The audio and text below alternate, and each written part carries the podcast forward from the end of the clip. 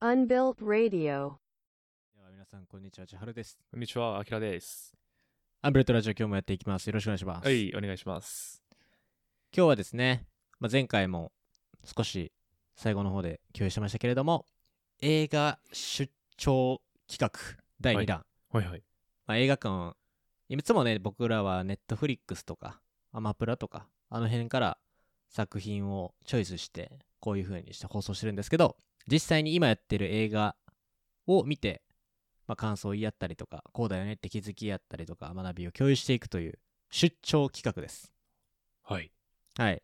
前回はですねラーゲリより愛を込めてというところで全員全員というか俺とアッキーラがもうバスタオル映画やって 最高の感動したなっていう映画を共有させてもらってましたけど今回はその第2弾で、えー今もう話題筆頭中じゃないですかこうブルージャイアントはうん、もうめちゃくちゃ有名よね、この映画。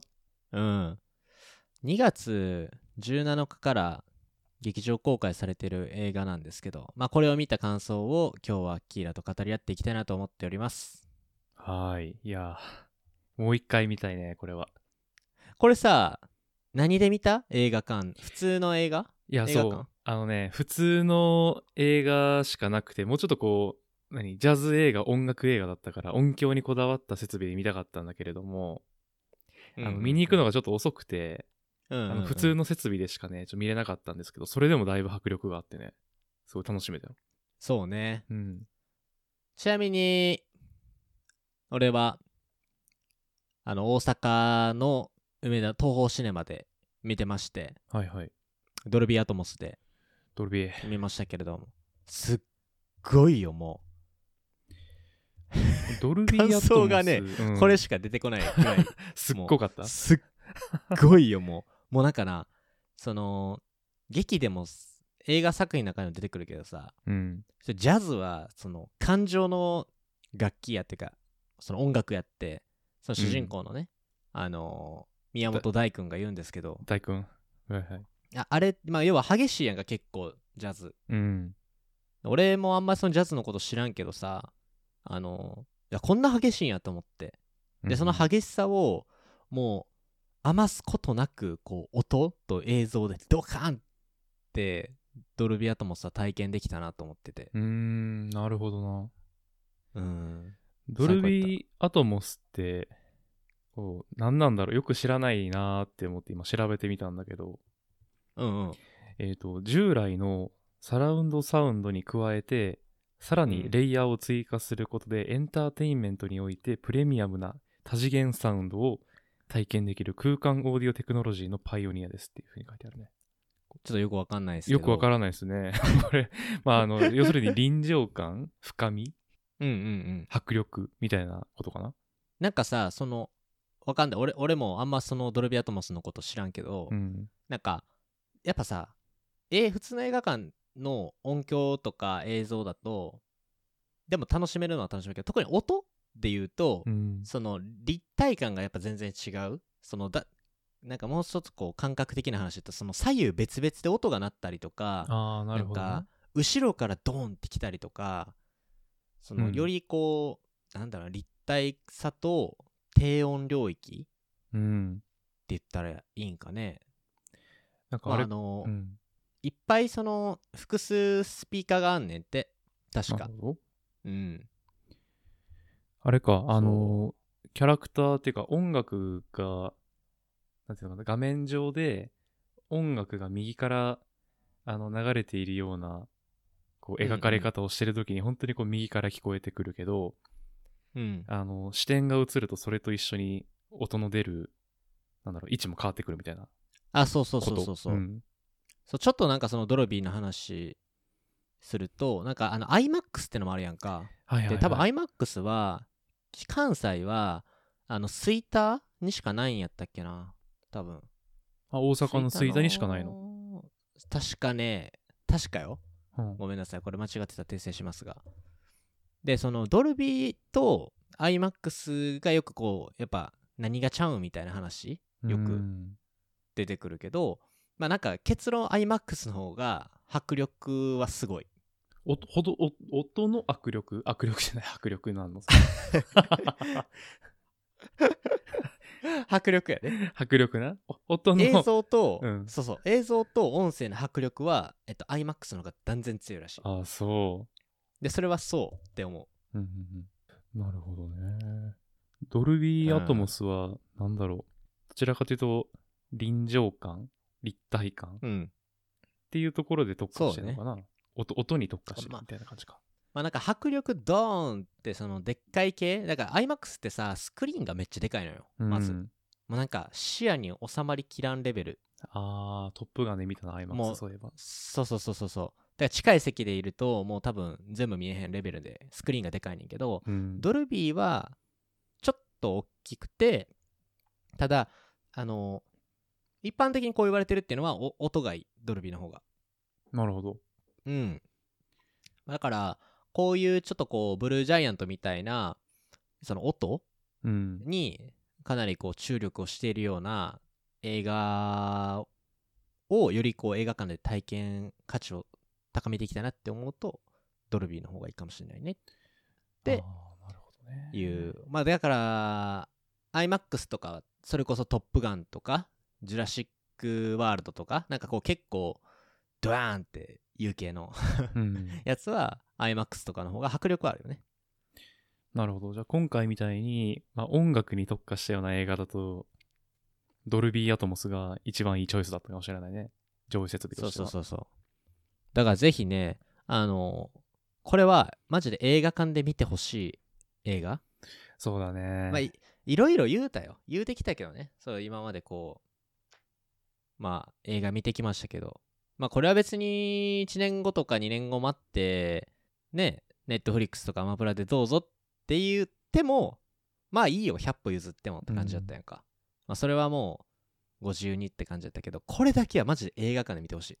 そうだね。やっぱね、いやこれは音、無理やわ。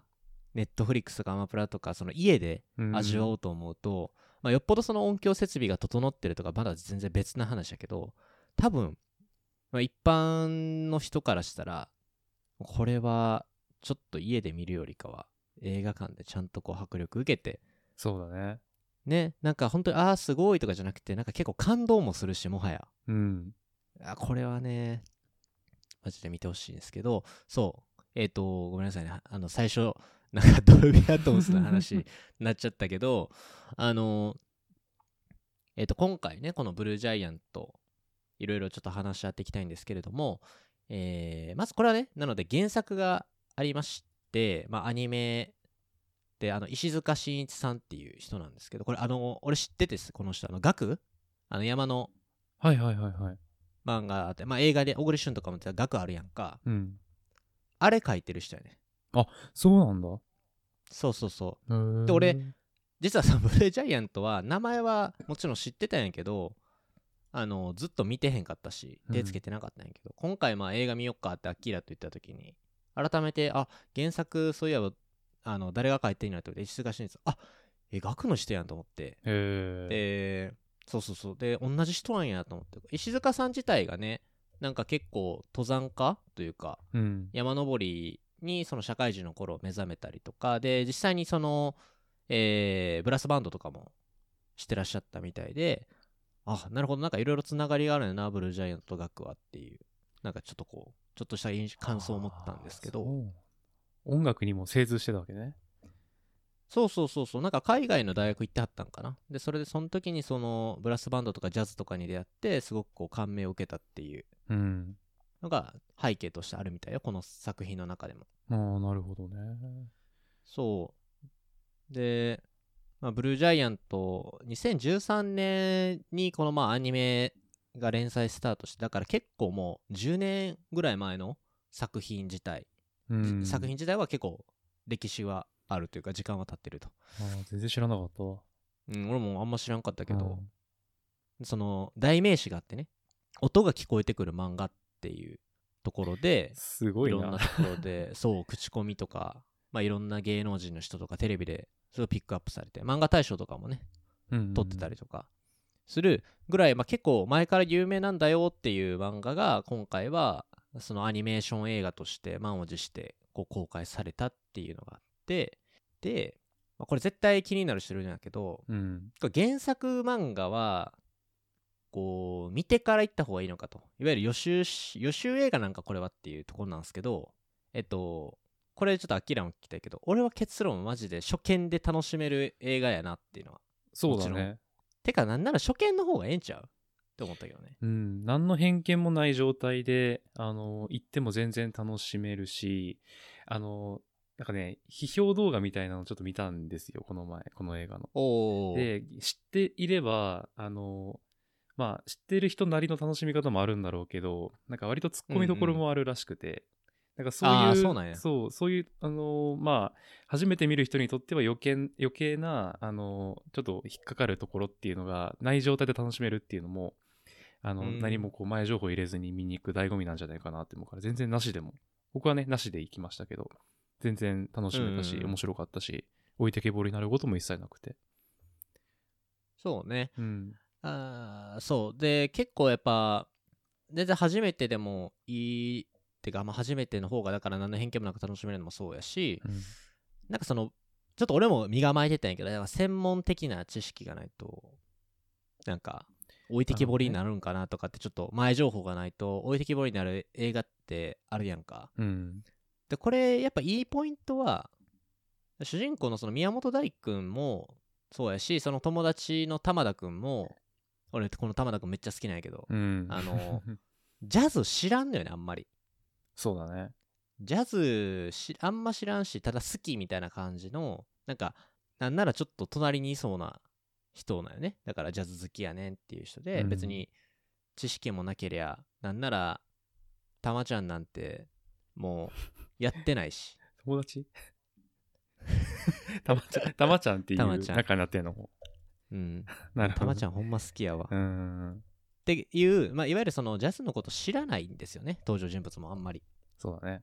そう。で、専門用語もそんなに出てこないので、あの、フラットに楽しめるというところと、あと何よりも、やっぱその音とストーリーが、なんか久しぶりにここまでこう素直な、ななんだろうね、なんつったの、素直さと、この熱さと、シンプルに分かりやすさをうん。盛りだくさんにしたなんかこうアニメ映画っていうところになんかあんまりこうそういえば出会ってなかったなってなんか思ったよねっそうだね。確かに。ていうのがあるのでまあ最近近いので言うと「スラムダンクとか？うんうんうん。「スラムダンク見た？いや、結局ね、見れてないんですよね。スラムダンク。まだやってるまだやってるから見なさい うん皆さんまだやってるから見なさい、うんはいはいはい。あの「スラムダンクに近しいこの熱さとうん。なんか青春っぽさなんかにこう打ち込むなんかこう情熱とかなるほどね。なこの辺りは近しいのを感じたけど、まあうんやっぱり音楽とスポーツっていう全く別の切り口っていうところもあるのでこの2つはなんかこう抑えとくべきなんかこうアニメーション映画なんかなってうん。あの見終わった後にすごく感じたよねそうだね。青春って結構一個キーワードだよな。そう青春漫画ですからね、そう。あの、スラダンと違って、彼ら大学生じゃない、うんまあ大学生だけど、その、なんていうのかな。それこそたまちゃんの、うんあの、さもともとこうサッカー少年で、で、大学もサッカーサークル入ってたけど、なんとなく周りと、ねうん、周りとの温度差に悩んで、俺もジャズやってみようかなっていうノリで始めたけど、でもこう、たまちゃんの熱い気持ちもあるんだよね、その中で。こたまちゃんさう、うん。あそのたまちゃんたまちゃんはさ 誰だよ。誰だよ誰だよ玉田くんははい。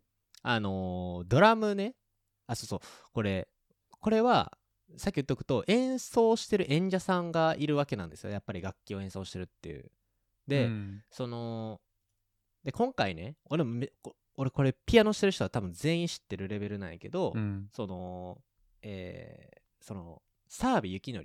では天才ピアニストみたいなすごいあの登場出てくるね澤部くんが。うん。のピアノやってるのが上原ひろみさんっていうね。多分日本やったらひろみなんかローマ字でひろみっていうので結構知られてる人なんやけど有名人ですよね。上原ひろみさんっていう人がもうあの全てこの今回の音楽の要は総監督みたいな感じでこの映画のためだけに曲を作ってでそれを自ら演奏するというもう何ということでしょうかっていう感じですよ沢すぎるな、それは。そうっていうぐらいその演者がすごいのよねこの、えっと宮本大のそのあのサックスやってらっしゃるのがその馬場さんっていうこの人もすごく有名な人らしくて、うん。でたまちゃんもすごくて こはい。れ石わ、石若さんな石若さんって知ってる？石若さん？石若さん。石若さんはこれねあの常田大樹さんっていうあのキングヌーのはいはいはい。あのメンバーの一人のひあの常田大樹さんっていう人がいらっしゃるんですけどそのあのソロプロジェクトでやったのはミレニアムパレードっていう。あのそ竜とそばかすの姫とかであ有名になね。なんかうんボ,、ボカーンってまたなんか世間で知られたドラあのバンドなんかな？ミレパレードのドラマーの人なんよねうーん、あそうなんだ。もう東京の芸大音楽大卒業してる人よもうキングヌーの前身バンドの元メンバーって書いてあるね。そうそうそうそうそうそう常田さんの同級生なんだ。そうもう本当に要はもういけ今マジ波に乗ってるというかうん。もう超すごい人なうんですよね、ん。で何がそうそうで前置き長くなっちゃったけど要はさこのプロの人たちだよもう完全にそうだね。でさこれ難しかったろななんかプロの人がさ要は特にたまちゃんとかそうやけどさたまちゃんって大学生から始めたやろ、そうそうそう。ど、どがつく初心者だったからな。そうもう最初なんてめちゃくちゃこう要は雪のりに指摘されたわけお前のミスは何百回あったわとかって言われてさ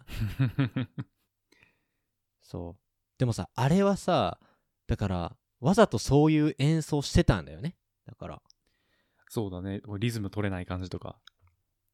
やっぱすわざとやったんだろうね。なあ。でできるんだねこうやっぱ演者がすごいようん。むちゃくちゃ豪華よな。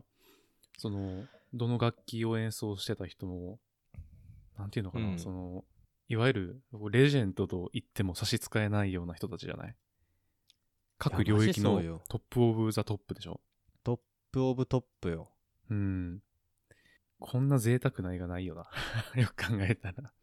すごい贅沢やし、うんやっぱ、まあ、その上原ひろみさんがこう手掛けるっていうところがうんうん。なんか個人的にはすごくうわー贅沢やなって思いながら見てたし、そうだね。うん、あとはその演奏のやっぱ厚さ今回のその映画の見どころってその演奏の厚さなんよね多分うん。なんか別にジャズ知らんくても大丈夫なんすかみたいな意見とかあると思うけど俺もし全然ジャズとかももうなんかちょっと死を舐めましたぐらいの程度しか知らんかったんやけど、もうん。もう十分楽しめたしなんかあこれがジャズなんやなってちょっと感じさせるきっかけにもなるぐらい各それぞれの演奏パートがむちゃくちゃ熱いしそうだね。音もすごいんやけどやっぱなんだろうね。結構その細かい描写とかがあとはイラストアニメーションがすごく良かったなっていうのもあるし、なんか一個一個すごくリアルよね。その、うん。今回ちょっとあ出てきたのジャズクラブのソーブルーの内装とかさ。ねでだいぶディテールな表現されてたよな。うんめっちゃ雰囲気もあるしそのめっちゃ細かいとこで言うとさその大が使っているようなそのマウスピースとかあるやんか作成使ってる、うん。とかあとたまちゃんがつあの持ってる CD とかさ。はいはいはい。あとあとその雪のりが弾いてるアップライトのピアノとかさ。なんかさ、こ細かいんやけどうわなんかそういう表描写ちゃんと書くんやっていうなんか細かいところなんやけどすごい多分ああいうのは楽器好きの人からするとすごくこうなんか見ご見心地がいいというかね。そういうところもなんかあるんよね。なんか鍵盤の反射具合とか俺はやっぱずっとピアノしてたからわかんないけどさ。うん。すっごいこううわ丁寧に書かはるなって思うし。やっぱ音楽を主題として取り扱ってる作品なだけあってさ、そういうところのこう、気を、気をめっちゃ使ってるところ、うん。うん、ディテールをめちゃくちゃ細かく描いてるところが、多分その、音楽知ってる人やってた人って詳しい人でも違和感なくうん。見れるんじゃないかな。うん。もうだから結構その界隈ではもうマニアをうならせるぐらいのやっぱ細かいその楽器の描写もそうやしあとはその演奏はもちろん。だってプロですからね、プロの人たちがもう集結してますからやっぱもう音楽としても十分楽しめるっていうところでそのブルージャイアントはすごく評価をされてるっていうのが今の実態なのでぜひまあ映画館で見てほしいなっていうのはあるんですけどうん。なんか、あれよね、全然ジャズ知らない人でも、音楽好きなら、なんか、ほぼ全員楽しめるんじゃないかって思っちゃうよね。うんうんううんん。すごい引き込まれる。で、やっぱ、あの、宮本大君が主人公の、ジャズっていうのはこう感情の爆発だみたいな、音楽、音楽なんだみたいなうんうん言ってたけど、言うてんな。そう、あの、もうそれを、なんていうのかな、アニメーションの激しさと、こう、独特な色使いと表現あったじゃない？あったあった、うん、演奏シーンの中で。あれをこう見て、見てるとね、その、感情が揺れ動く様がすごい、引き込みを強くさせるというか、ボケーっと見てた、ボボケーって言い方よくないけど、あの本当にこう、心を無にしてね、うんうんうん。あの、頭の中余計なこと考える暇がないぐらいに引き込まれてた。そうねやっぱその、あのあると思うんやけどさその音楽だけ聴いててもなんか何心って揺れるんみたいな正直こう思う人もあなんか少なくはないと思うのよ、うん。なんか音楽聴いてどう思うみたいなのあると思うんだけど、うん、今回あでもそそれでもやっぱ音楽だけで十分心はこうグワーって揺らぐしやっぱこの映画の良さっていうのもあるしブルージャイアントのその作品自体の良さもあるんやけどそのストーリーがすごくいい。うん。ストーリーがちゃんとあってのその雪成のピアノのソロのパートとか、それこそたまちゃんなんて大学生からドラムやってんねんで。っていうなんかその下向きさとか辛さとかなんかこう初めてやっぱあそこの舞台に立つこの緊張感が伝わってくるとか、うん。なん、かねでそういう感情部分ストーリーとセットでだ音楽を聴くとなんだろうね。すごいここの一音一音っていうところになんか感情がやっぱ乗ってくるしそうだね。あとはゆあのアキラが言ってくれたみたいにその演奏中のそのやっぱ描写がでその感情をなんかサポートしてくれるじゃないですけどね、うん。なんだろう。こっちの受け手み見てる人たちのなんか補助役になるよね。うん、そうだね。すごいより乗らせてくれるというか。そうそうそうそうあの感動したシーン？うん。一個あるんやけどさはいはい、教えてよ。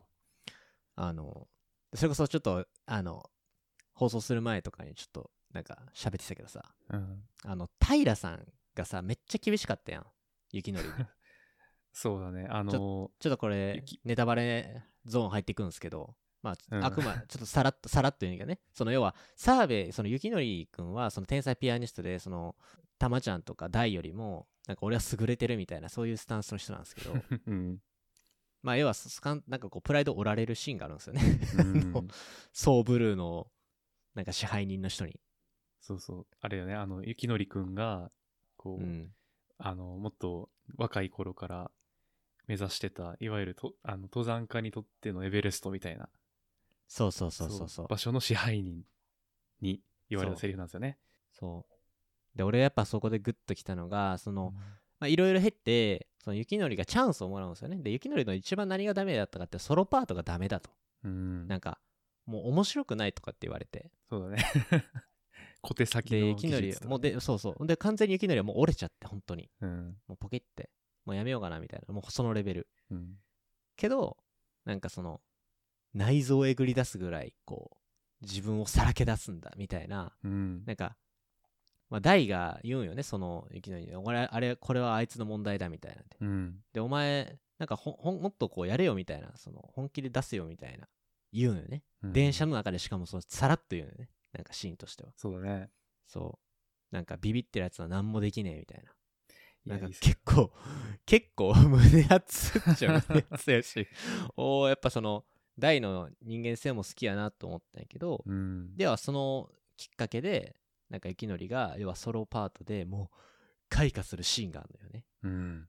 もうなんかもうあそこ鳥肌立った俺一番名シーンやなと思ってその。雪のりがあの自分が何のためにピアノしてるんだとかなんか本当にこう演奏自体を楽しめてるかみたいなことを問いながら別にエピソードが流れるわけでもないし雪のりがその一人称で自分に語ってるわけでもないけどその演演奏となんか、うん。あとはその描写でそれをこう語らしてくるのね。なんかすごい。いこう思いながら演奏している雪のりのこうパートが出てくるんですけど、うん。そこがやっぱ俺の中で一番こう名シーンやね。雪のりが殻を破ったシーンやね。な、なんか、本当に楽しそうに演奏してたもんな、あのシーンも。うん。あれよかったよねあれなんか、ソーブルーの、あの、まあ、なんていうのかな、別館じゃないけど、コットンズだっけ、うんコットンズっていう、あの、ジャズの会場で、あの、ライブをするはずだった、こう、有名なジャズバンドのピアニストの代役で出たんだよね、最初、そういえば。そうそうそうそうそう。そう。呼ばれたよね。うん。で、まあ、ソロでい、あの、代役で行ったんだけど、あの、すピアノソロに入って、こう、感情の高ぶり、内臓をえぐり出すほどの自分を、自己表現みたいな。そうそうそう、そこに開花した時の、あの、その、なんだっけ、その有名なバンドの、あれ、サックスの人だっけ、あの、まあ、いわゆるそのトップ張ってた。そうそうそうそう、うんトップ張ってはった人ねそうそう。あの人が、あの、もうワンフレーズ生きようみたいなハンドサインをするんだよね。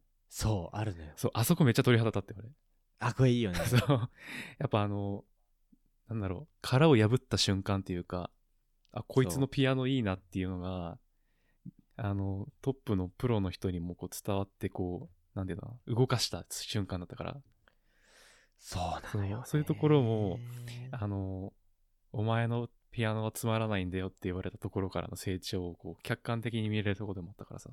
唯一その雪のりががむしゃらに頑張ったシーンよねそうだね。だって基本透かしてたもんな、最初から。登場シーンから。そうなんかあ俺ああいうの好きなのね。透かし系のやつがマジで頑張るシーン。その大はさうんいいやんもう。ああいうキャラで、うん。なんかそのもう安心感のある主人公タイプ。ね。うん。ちょっと危ういやんかその雪のりみたいな人って、うん。プライドが高すぎる以外にこう折れたらどうしようもないみたいな。でもそいつがこう殻を破ってその演奏するシーンででそのまあ要は自分の腹殻を破って内臓へ繰り出すんだみたいな感じでこう開花しちゃうっていううんシーンを見て、あいいなって思ったのと同時に大が俺あいつらと俺あいつとあんなやつと演奏できてたんだなっていうシーンもなんか感動した そうだね。うんいやー、あのシーンよかったね、確かに。そうやっぱね認め合うというか本当にこう腹の底から強くなっていったっていうのが、うん。まあ、ちょっと流れで名シーン喋っちゃったけどありますか？アッキーラ今回。いっぱいあると思うけどね。そうだね。名シーンだらけだったんですけど、あの、まあ、その、雪のりくん、澤部雪のりくんの、あの、殻を破ったシーンっていうのと、もう一個、ここ良かったなっていうのがあって、うんうん。あのね、またたまちゃんがね、出てくるんですけどね、ここで。ああもうたまちゃんいいね たまちゃん、いいよな。あのね、たまちゃんマジでよくない？そう、本当に最高のキャラしてるわ一番熱い男じゃない？なんなら。熱い一番熱いなあ一番感情豊かで、あの、なんだろう、見てるこっちもすごく応援したくなるようなキャラクターなんだけど。いや、ね俺もちょっとでわかるかも いや、わかっちゃった。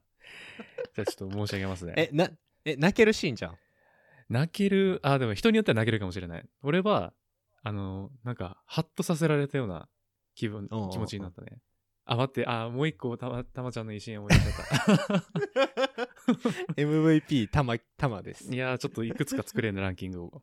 まあ、あうんの、作れる当当初予定してた、あの、例のシーンを喋るんですけれども、うんえっとね、一番最初で、あのーライブをやった、あの、だ宮本大君と澤部幸則君とたまちゃんの3人で組んだジャスっていうジャズバンドを組んで、初めててお客さんを呼んでジャズバーでライブをしたっていう日があったじゃない？うんうんうんあっでたあったたまちゃん確かね、3ヶ月とかだったと思うのよ、ドラマ始めて。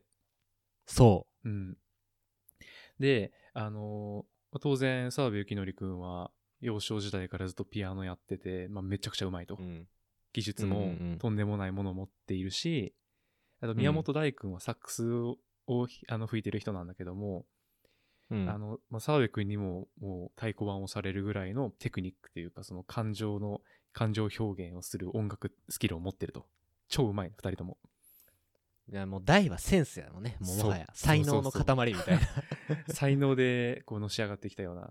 そそう。で一方でたまちゃんは大学生からドラムを始めてまだ3ヶ月のまだ初心者ですわううんうん。ううん。ん、でそんな中で、まあ、初めてライブをするんだけれどもやっぱりどうしてもあの他の2人のメンバーとの実力の差っていうのはね顕著に出ちゃうじゃない？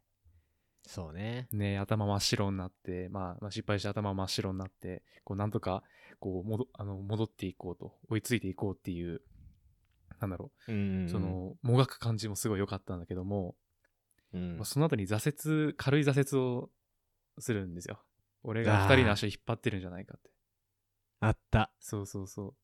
だけども、そんな時でもこう自分を奮い立たせて言ったセリフがすごい印象に残ってるなって思ってて、うんあのね、やらされてるんじゃない？俺がやりてんだみたいなセリフを言ってたのをね、あのはっきり覚えてるんですよ、私。いやあれ最高やろなあ。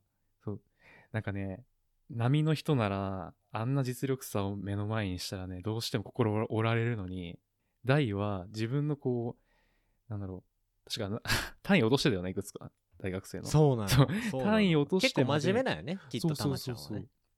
た自分の単位を落としてまで俺はこれをやらないと絶対に後悔するしあの誰かに強制されて始めたことじゃない。俺がやりたくてやってることなんだって言ってあの、うん。どんどんどんどんこうなんだろう手をいっぱい怪我するほど練習してで上達していくみたいな。そこに繋がっていくんだけどあのその自分を奮起させる鼓舞させるシーンっていうのがすごいこう心震えたというか。なんかあの、うジャンプの漫画読んでるみたいな気持ちになる。確かに。あこだけジャンプやったなマジで。めっちゃ熱いうん。そう、そこがね、たまちゃんいいキャラしてるし、こう、なんだろう、心動くというか、感動するシーンだったんじゃないかなって思います。いやあこマジで名言だよな。うん。やらされてるんじゃねえ俺がやるんだってそう、かったよねその通りなんだよ。だからすごく前向きっていうか真摯に頑張れる子なんよね。なんかあのうんサークルの、まあ、多分原作とかやったらもっと細かく書いてあるけどさあの要はもともとサッカーですごくこう県大会とか優勝して実力もあったけど、うん。サークルとか入ると結構みんなそんなガチじゃないからあのおお遊びでやってるんやけどあのたまちゃんだけはなんかすごくこう先輩にでも指摘をするぐらい熱心だよね。うん。でだからもうそうなんか俺も派生してその思った名シーンというかいあのグッときたなっていうところなんやけどさうん。なんかいいなジャズっていうシーンがああ。あったあったあった。あったあのそれこそその終わってなんか俺やめてきたっていう川辺でね、あの大が演奏してるとこに来てなんかこうサークルの打ち上げで余ったおかずを持ってきてくれるんやけど、うん。そのシーンでちょっと言うよね。ちょっと、なんか、玉田、あの、これカンカンカンとやってくれねえかみたいな言うよね。うん。でそのあの、カンカンでね、カンカンカンカンってこう、あの、玉ちゃんがやるんやけど、そう終わった時に、でそれは大の演奏を多分初めてそこで聞くんやね。うなんん。か。で、いろいろあって、自分もなんか、めちゃくちゃ時間かけて、なんかね、そのシーンだけ、なんかジャズいいな、っつって。あのシーンは、あのシーンはさ、俺知らんかったからさ、原作。うんえ、お前、お前もしかしてドラムやる気って思ったよね。ジャズっていいなっていうところから始めるんだね。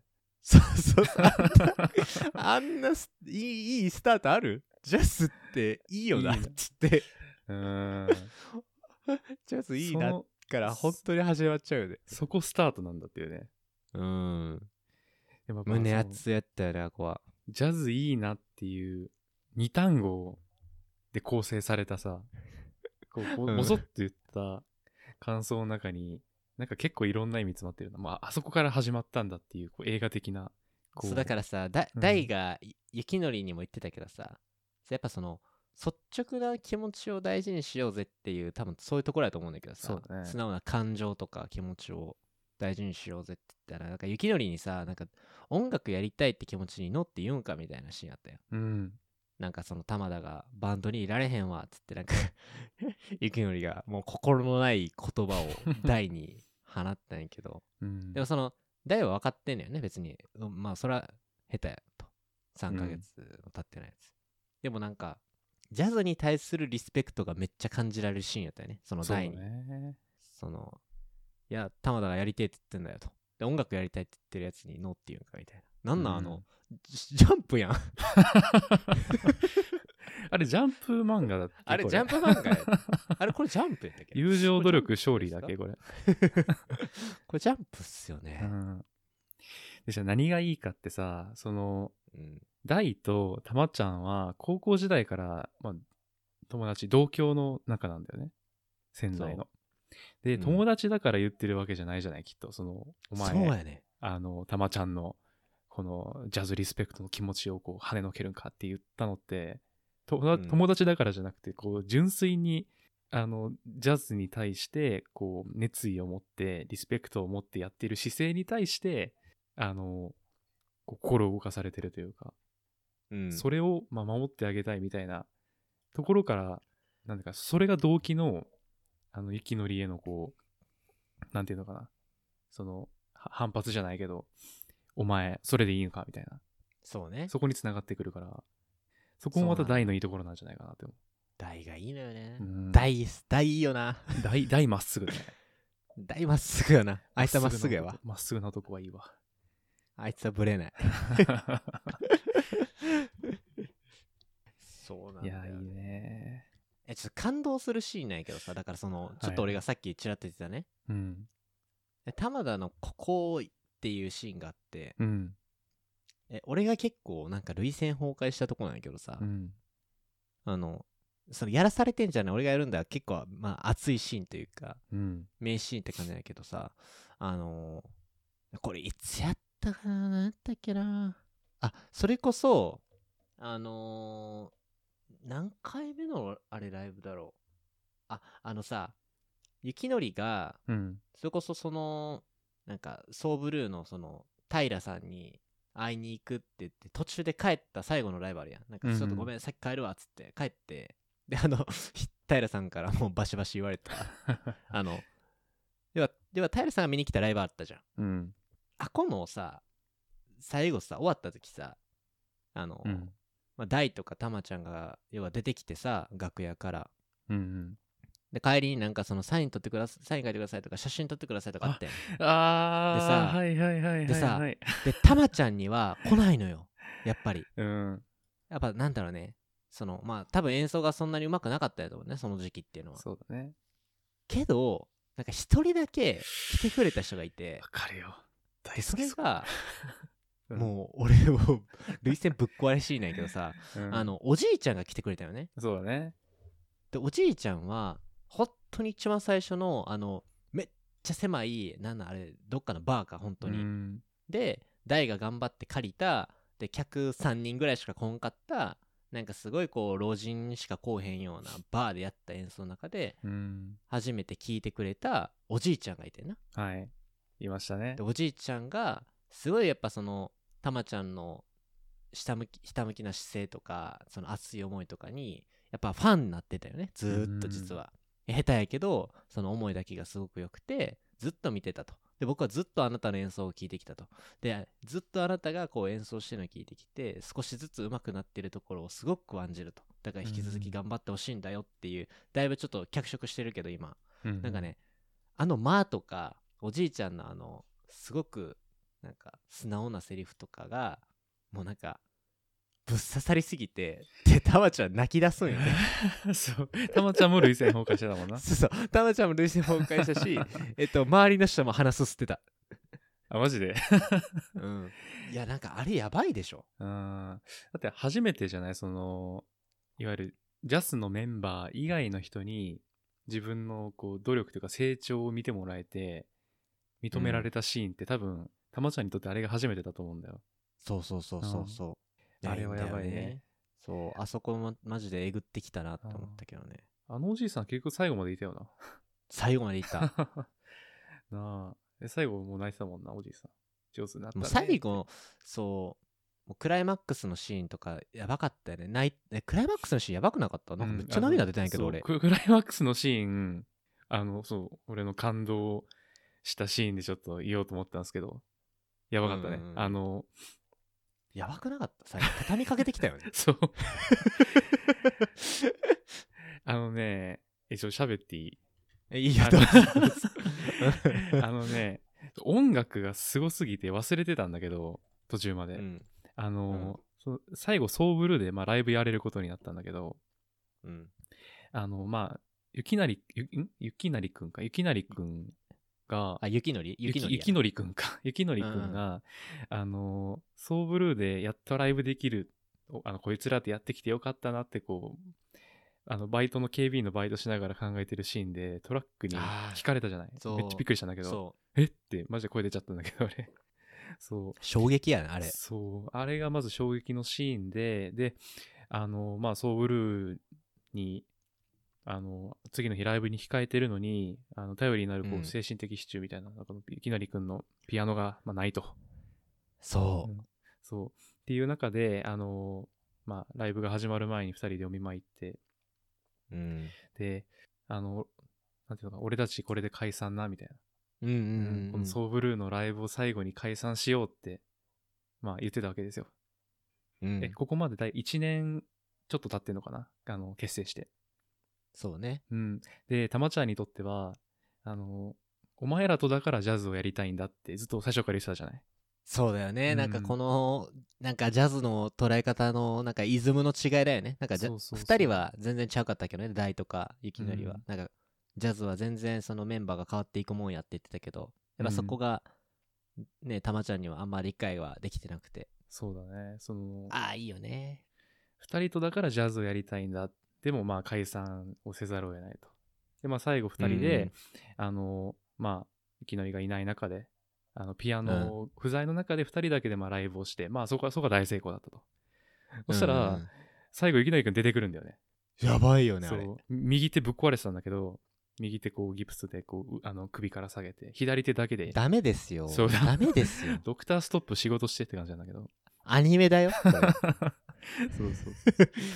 アニメ、フィクションだからね、みんなやらないよって感じなんだけども、あのまあそこで、まあ、やっと3人揃ってソーブルーであのライブをするって夢を叶えたと。で、まあ、その音楽のシーン、そのシチュエーションもそうだし、音楽の迫力とアニメーションの引き込まれる感じにすごいこう没入しちゃって、やばいねあれそう。忘れてたんだけど、なんかね、たまちゃんめっちゃ泣いてんのよ。そう。いやわかるめっちゃ、めっちゃ泣いてて、あれなんでかなって思って、あ、そういえばこれ最後のライブだったな。ってことは、たまちゃんは、彼ら以外とバンド組むことないから、たまちゃんにとっても最後のジャズナになるのか。それで泣いてんのかっていう。このそうが合致してね、この結びつきが。そうなのよねそう。これでたまちゃんの涙の理由が分かったときに、ってこう、なっちゃいましたよね。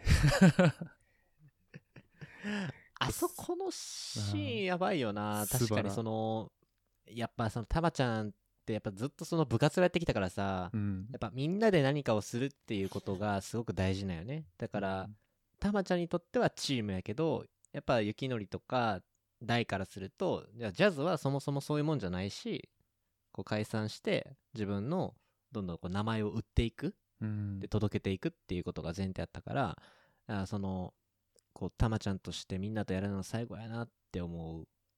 なんかこうなんかあ終わっちゃうって、俺もそのシーン見ててさうん。なんかさすごく演奏もいいしもうなんかさ 最後の演奏とかさ、もうたまちゃんプロやん。うん、めっちゃくちゃ上手だったもんな。石若さん 石若さん無双してるやんと思って。石若さんガチった時だったもんな。ガチのガチのやつやんと思って、うん。だからもうもういないのよあの頃のたまちゃんは。覚醒しちゃってるから。そうだね。そうだからさ終わっていくことの切なさみたいなんでやっぱ泣いてたよねうん。であれさちょこちょこさダメだなダメだなってそこ映さんといてほしいなって思ってたのがあって俺はうんうん。これねテイク2のねジャズバーテイク2のアキコさんよ店主の。あ、ひょ、あー。もうさ、ん。アキコさんちょこちょこ映すやん泣いてんのよ。ずっと泣いてんの。映したら。そうそうそう。あ。のさもうダメだよ。30秒に1回ぐらい出てくるもんな、きょさん。そうそうそう。なんかいろんなこうアングルがねこうわーんって流れてきて、うん。その雪のりのそのすごく初恋というかピアノ教室の生徒やであろう女の子も出てきてたりとか、うん。そのえ第に第にそのサックスを教えてた人が出てきたりとかってこういろんな人がこうやっぱカメラのアングルで出てくるんですよね。うん。でそこでちょこちょこやっぱアキコさんが出てくるんだけど アキコさんがずっと泣いてんのよ。もう俺あれ見て泣くのよ。う。いやわかる。アキコさんわかるわって。でアキコさんあれはねもうだからもう終わっなずっとこう、もうお母さんみたいな視点だよね多分みんなの。そうそうそう。うん。だからお母さんみたいな視点で自分もなんかこう閉ざしてたそのジャズが衰退していくだろうみたいなもうジャズとか若者の子知らんやろって思ってた矢先台が転がりきてなんかジャズいいっすよねから始まって、うん。でなんこの変わった子から始まってこう3人がずっとこうテイク2使ってて成長していくのを一番身近に見てたのがアキコさんなんよねそうだね。そうだからさアキコさん視点なんだよもう俺らは。もはや。そう、お母さんなんです、我々。そうそう。だから感覚はアキコさんだよね。見てる人は。だだから俺らも見てるからさ、うん。でアキコさんが泣いてるっていうのを見た時とあともう着実にその最後、まあ、ボロボロになってきのりとみんなで演奏してあれ最後だから何あれがブルージャイアントっていう歌やね。歌っていうかうん。曲だよね、うん。もうあれ鳥肌立ったしもうクソ涙出たし。うん。もうアキコさん号泣してるし なんかもらい涙すごいわと思いながらそうだよな。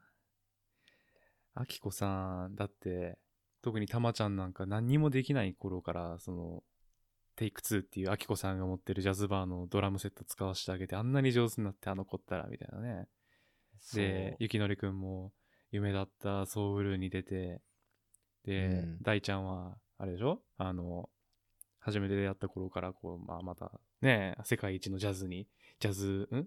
サックス吹きに俺はなるって言って、どんどんこう上達していくし、うんうんうん。どんどん夢のステージ駆け上がっていくし、ね、お母さんね、ね。からしたら、ね、それは泣きますよね。感動するよね。いやーそうあれ終わりに近づくにつれてみんながバラバラの道を歩み出しているっていうのも感じ取れるっていう。だから切なさがずっとあるんよね。あの演奏の中に。そうだって音楽は壮大やし、うん。演出もポップやしなんかこう胸をこうズワーって動かしてくるんやけどずっとなんかそこの切なさがあるのよね見てると、うん、ああ待って待って終わるんじゃん終わるんじゃんみたいな。うん。があってもう最後極めつけはそのあれっすよ。雪のりがこう空港で飛び出す台から電話が来てね。うん。でなんかこうまだ療養期間中なんですよね多分うん。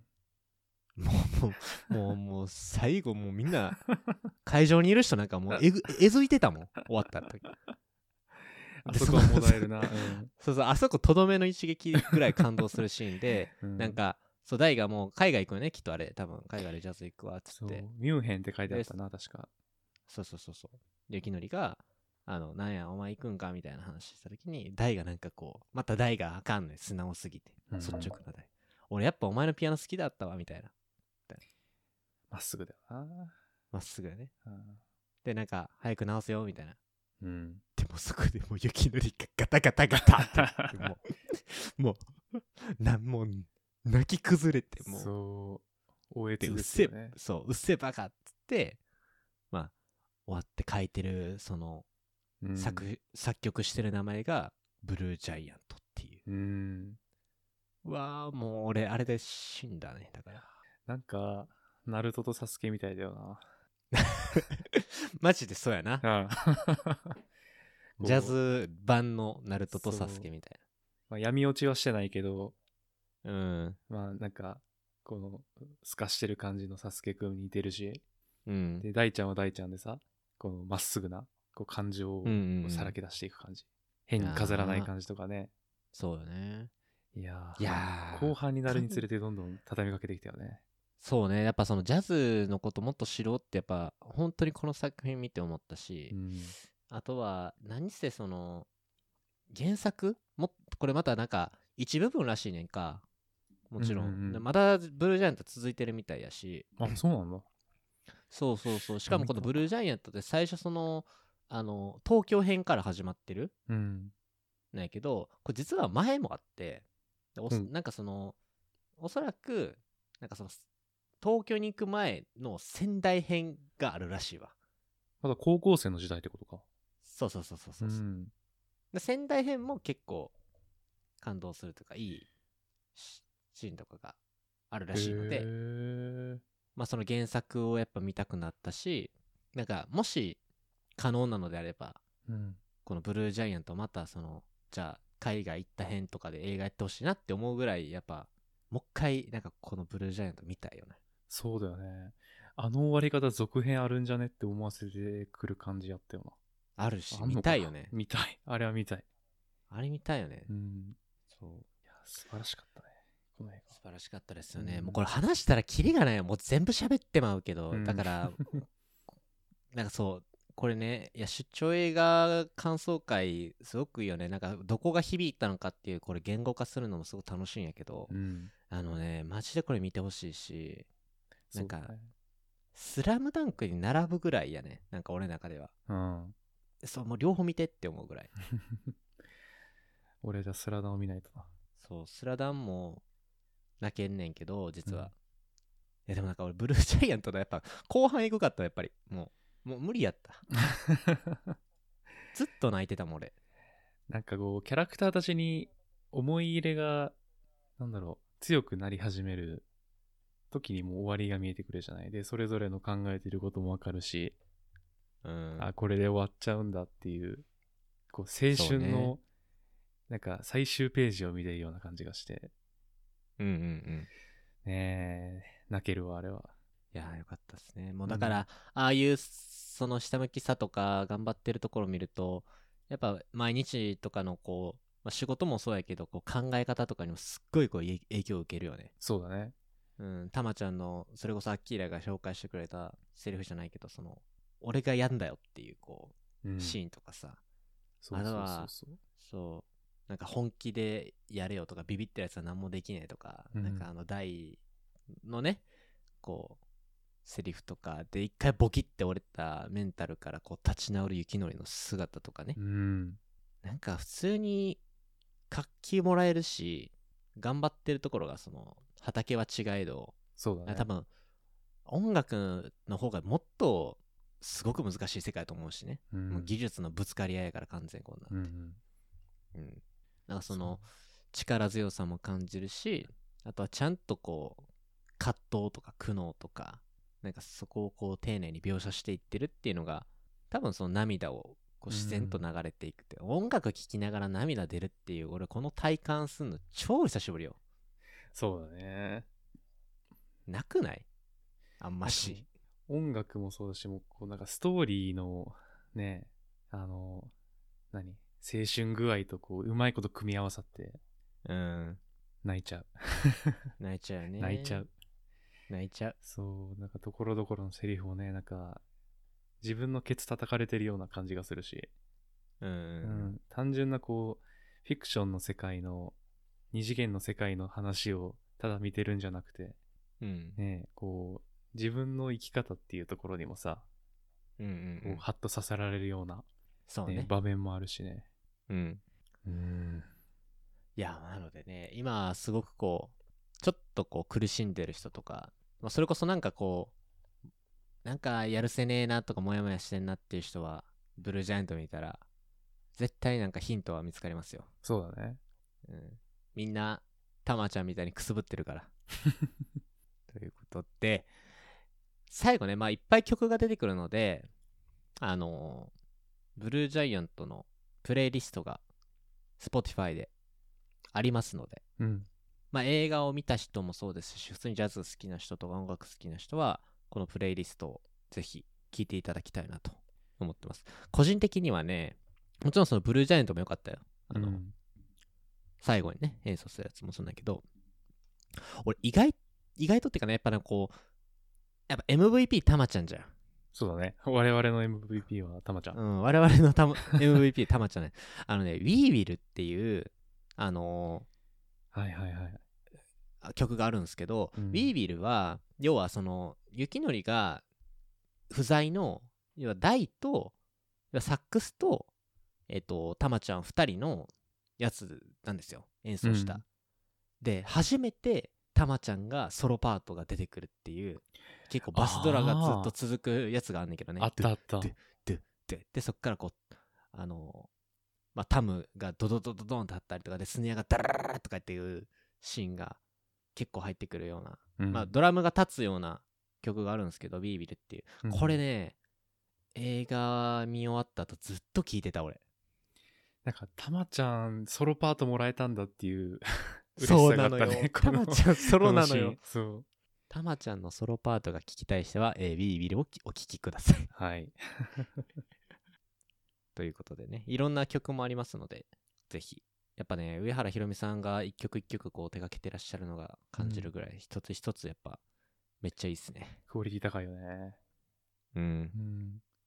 Spotify 以外にも、例えば僕が使ってる YouTube Music とか、まあ、きっと、あの、プライムミュージックとか Apple Music でも聴けるんじゃないかな。まあ、多分聞けると思います。うん。いろんな音楽プラットフォームで聴けると思うので、ぜひ聴いてみていただきたいなと思います。はい。ということで、長くなっちゃいました。え1時間喋ったブルージャイアント、ブルージャイアントよかったね、本当に。よかった、もう、まだ喋り足りないもん。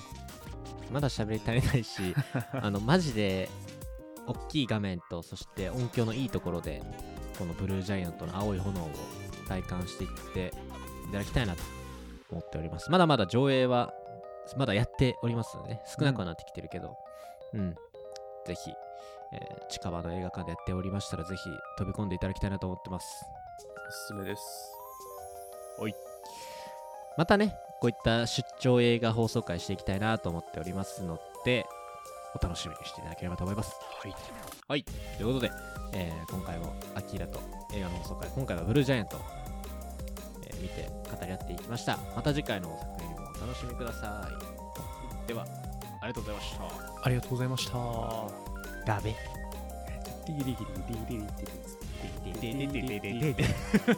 口でやるね、口で。